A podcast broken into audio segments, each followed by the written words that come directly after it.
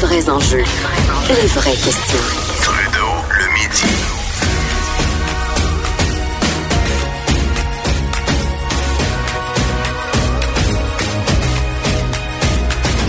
Cube Radio. On est de retour, on est en direct du Salon international de l'auto de Montréal.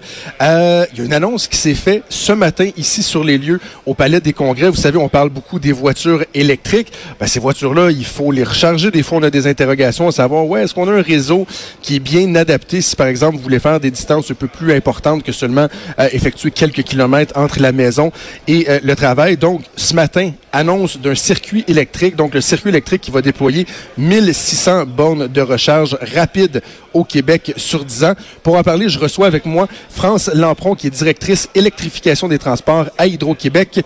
Bon midi, Mme Lampron. Bonjour. Alors, concrètement, qu'est-ce qu'on a annoncé ce matin? Je vous donnais la grande ligne, mais résumez-moi ce qu'on a annoncé ce matin. En fait, euh, ce qu'on annonce, c'est qu'on va accélérer le déploiement des bornes de recharge rapides. Et c'est vraiment ce qui est stratégique à l'heure actuelle. Donc, euh, les gens veulent savoir qu'il va y avoir des bornes de recharge rapides partout lorsqu'elles ont, lorsqu'ils ont à se déplacer d'une région à l'autre. Définissez-moi une, une borne de recharge rapide par rapport à quelque chose de conventionnel. En, en clair, c'est quoi les différents types de recharge qu'on peut avoir? En fait, il y a deux types de bornes de recharge. La première, on appelle ça les bornes à 240 volts. Donc, ça, c'est les bornes qui permettent de recharger euh, environ 7 kWh par heure. OK? OK? Et les bornes rapides, c'est 50 kWh par heure. Donc, euh, je vous dirais qu'une recharge rapide, c'est environ 20 à 30 minutes. Pour la plupart des modèles, donc quelqu'un qui a vraiment besoin de recharger, vous vous branchez 20 à 30 minutes, vous repartez avec une batterie qui est pleine. Oui, on peut penser, par exemple, Montréal-Québec. Hein? C'est souvent euh, le trajet que les gens prennent en exemple. Alors, euh, on arrête pour prendre un café, faire une petite pause santé, le temps de se recharger, on repart. Voilà. OK. C'est quoi le portrait actuel de- de la situation, le réseau, comment il se déploie en ce moment à l'échelle du Québec? Euh, le circuit électrique, ça fait sept ans que ça existe. Donc, on a lancé ça en 2012. Actuellement, on a plus de 1700 bornes de 240 volts et rapide. Et, euh, et, et on a environ, je pense que c'est 168 bornes rapides à l'heure actuelle qui sont le long des autoroutes et dans les centres-villes. Ils sont où? Dans, dans, dans, dans les arrêts, les, les, les, les, arrêts qu'on a sur le bord de la route? Sont... Oui, oui, on a, on a euh, des bornes, par exemple, dans les haltes routières du MTQ, par exemple. Ça peut être euh, près d'une sortie. Ça peut être, en fait, on, veut que ce soit facilement accessible. On veut qu'il y ait des services à proximité, que ce soit éclairé, que ce soit sécuritaire. Donc, euh, l'idée, c'est vraiment de trouver euh, les sites où euh, les gens peuvent arrêter rapidement. Comment ça fonctionne? J'imagine qu'il faut débourser. C'est pas gratuit lorsqu'on, lorsqu'on se branche? Euh, non, c'est 10 dollars l'heure. Et comme je vous disais, ça dure à peu près 20 minutes. Bon, on dit 3 dollars 33 à peu près pour Hey! une recharge euh, rapide. Euh, ben, c'est très, très avantageux de rouler à l'électricité. Hein. On dit que si vous roulez 20 000 km dans l'année, ça va vous coûter environ 300 dollars pour l'année. Alors, c'est cinq fois moins cher que l'essence.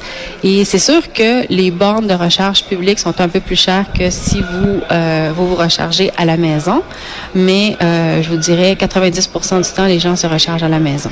Est-ce qu'il y a une participation du privé là-dedans ou c'est vraiment Hydro-Québec qui prend en charge l'entièreté d'un réseau comme celui-là? En fait, jusqu'à tout récemment, notre modèle, c'était un modèle euh, avec participation de partenaires privés. Donc, où est-ce qu'on payait la moitié et le partenaire qui accueillait la borne payait l'autre moitié. Mais ça, c'est un modèle qui s'est essoufflé parce que euh, il faut pas se le cacher, là, les bornes de recharge rapide, c'est pas euh, c'est pas quelque chose qui fait de l'argent. Donc, c'est Ben. plus un service public. Alors, ce qu'on est allé chercher, ce que le gouvernement du Québec nous a donné, c'est des, des nouvelles dispositions législatives dans la loi sur Hydro-Québec qui nous permettent maintenant de financer la totalité des bornes de recharge rapide. Alors, actuellement, euh, maintenant, c'est c'est nous qui payons à 100% donc on a le contrôle sur le déploiement et c'est ce qui nous permet d'accélérer. Vous avez quand même des partenaires pour, j'imagine, les, les endroits. Disais dans le communiqué, vous avez certains partenaires, euh, les rôtisseries Saint-Hubert, Métro, euh, Desjardins. Ça, j'imagine, c'est pour l'emplacement des bornes? Exactement, oui. Parce que euh, c'est sûr qu'on essaie de trouver les meilleurs emplacements pour, euh, pour les électromobilistes, c'est comme ça qu'on les appelle. Ah. Euh, donc, euh, comme je disais tout à l'heure, on essaie que ce soit facile d'accès puis qu'il y ait des services à proximité. OK. Géographiquement parlant, si je reste à New Richmond en Gaspésie ou à Laval, est-ce que le réseau va être euh, aussi facilement accessible pour moi ou il y a encore un enjeu géographique? Si on... Actuellement, on est dans l'ensemble des régions du Québec. OK? Euh, mais ce qu'on vise à faire, c'est de densifier c'est les sites existants. Il y a des sites où on a actuellement des files d'attente lors de certaines périodes de pointe. Et c'est également de compléter certains axes routiers qui sont pas euh, encore euh, peuplés de bornes de recharge rapide. Donc, euh, c'est sûr qu'on s'en va avec la densité de la population. Hein. Donc, on a plus, on a plus de bornes de recharge, par exemple, Montérégie, Laval, Couronne de, de, Montréal. On en a un petit peu moins dans des régions comme la Mauricie ou la Côte-Nord.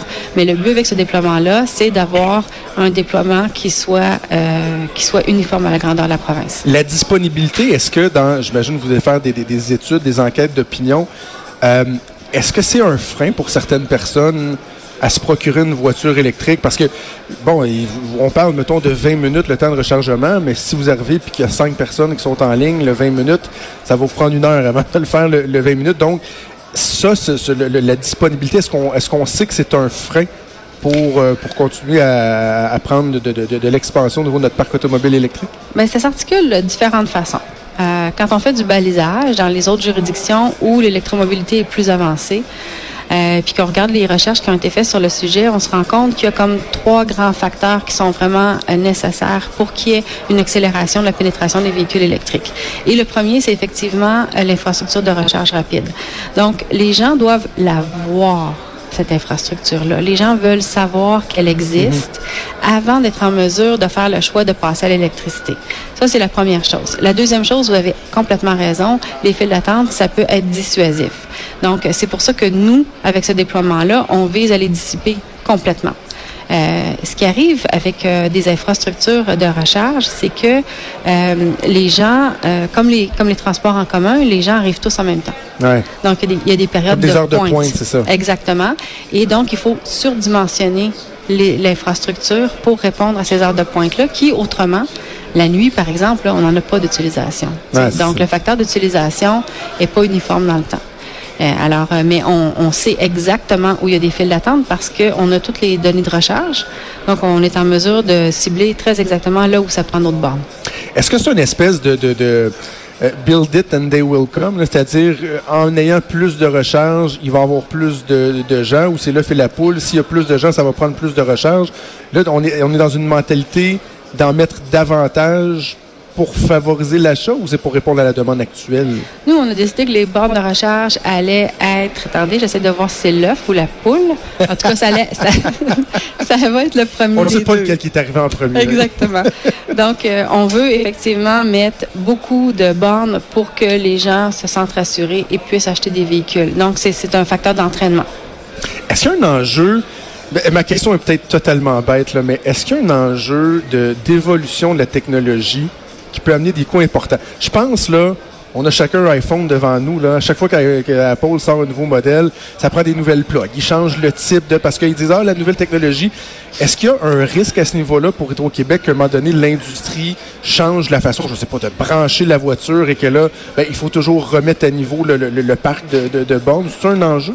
Euh, en fait, je dirais que le standard de recharge, c'est pas mal arrêté. C'est pas mal... Euh, ça, ça c'est plus vraiment un enjeu. Il y a okay. deux standards. Donc, un standard pour les voitures japonaises, puis il y a un standard pour les voitures européennes et américaines. Ça, c'est assez, assez clair.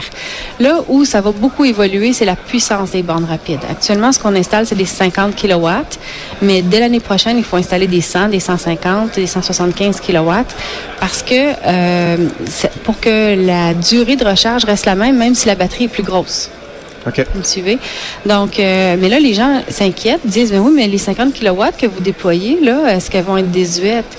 Non, parce que les voitures actuellement disponibles, c'est de ça qu'elles ont besoin. Puis une voiture, ça dure une dizaine d'années.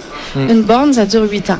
Donc, l'infrastructure va suivre okay. les modèles. Ça va s'adapter. Et au fur et à mesure qu'il va y avoir des plus grosses batteries, ben, on va déployer des bornes plus puissantes. Ben, c'est intéressant. Moi, je pense on a encore, on va encore avoir des voitures avec du pétrole encore pendant quelques années, hein, je pense, mais vraiment, on voit que le, le, réseau est en train de se mettre en place. C'est plus juste euh, une utopie. Les voitures sont là, vont devenir, je pense, de plus en plus abordables. Il va y avoir un circuit également pour soutenir ça, Hydro-Québec, qui fait sa part, donc, pour faciliter la vie des utilisateurs. France Lampron, directrice électrification des transports à Hydro-Québec, Merci d'avoir de venir nous voir ce midi. Merci beaucoup. Merci. Bougez pas, on revient dans quelques minutes.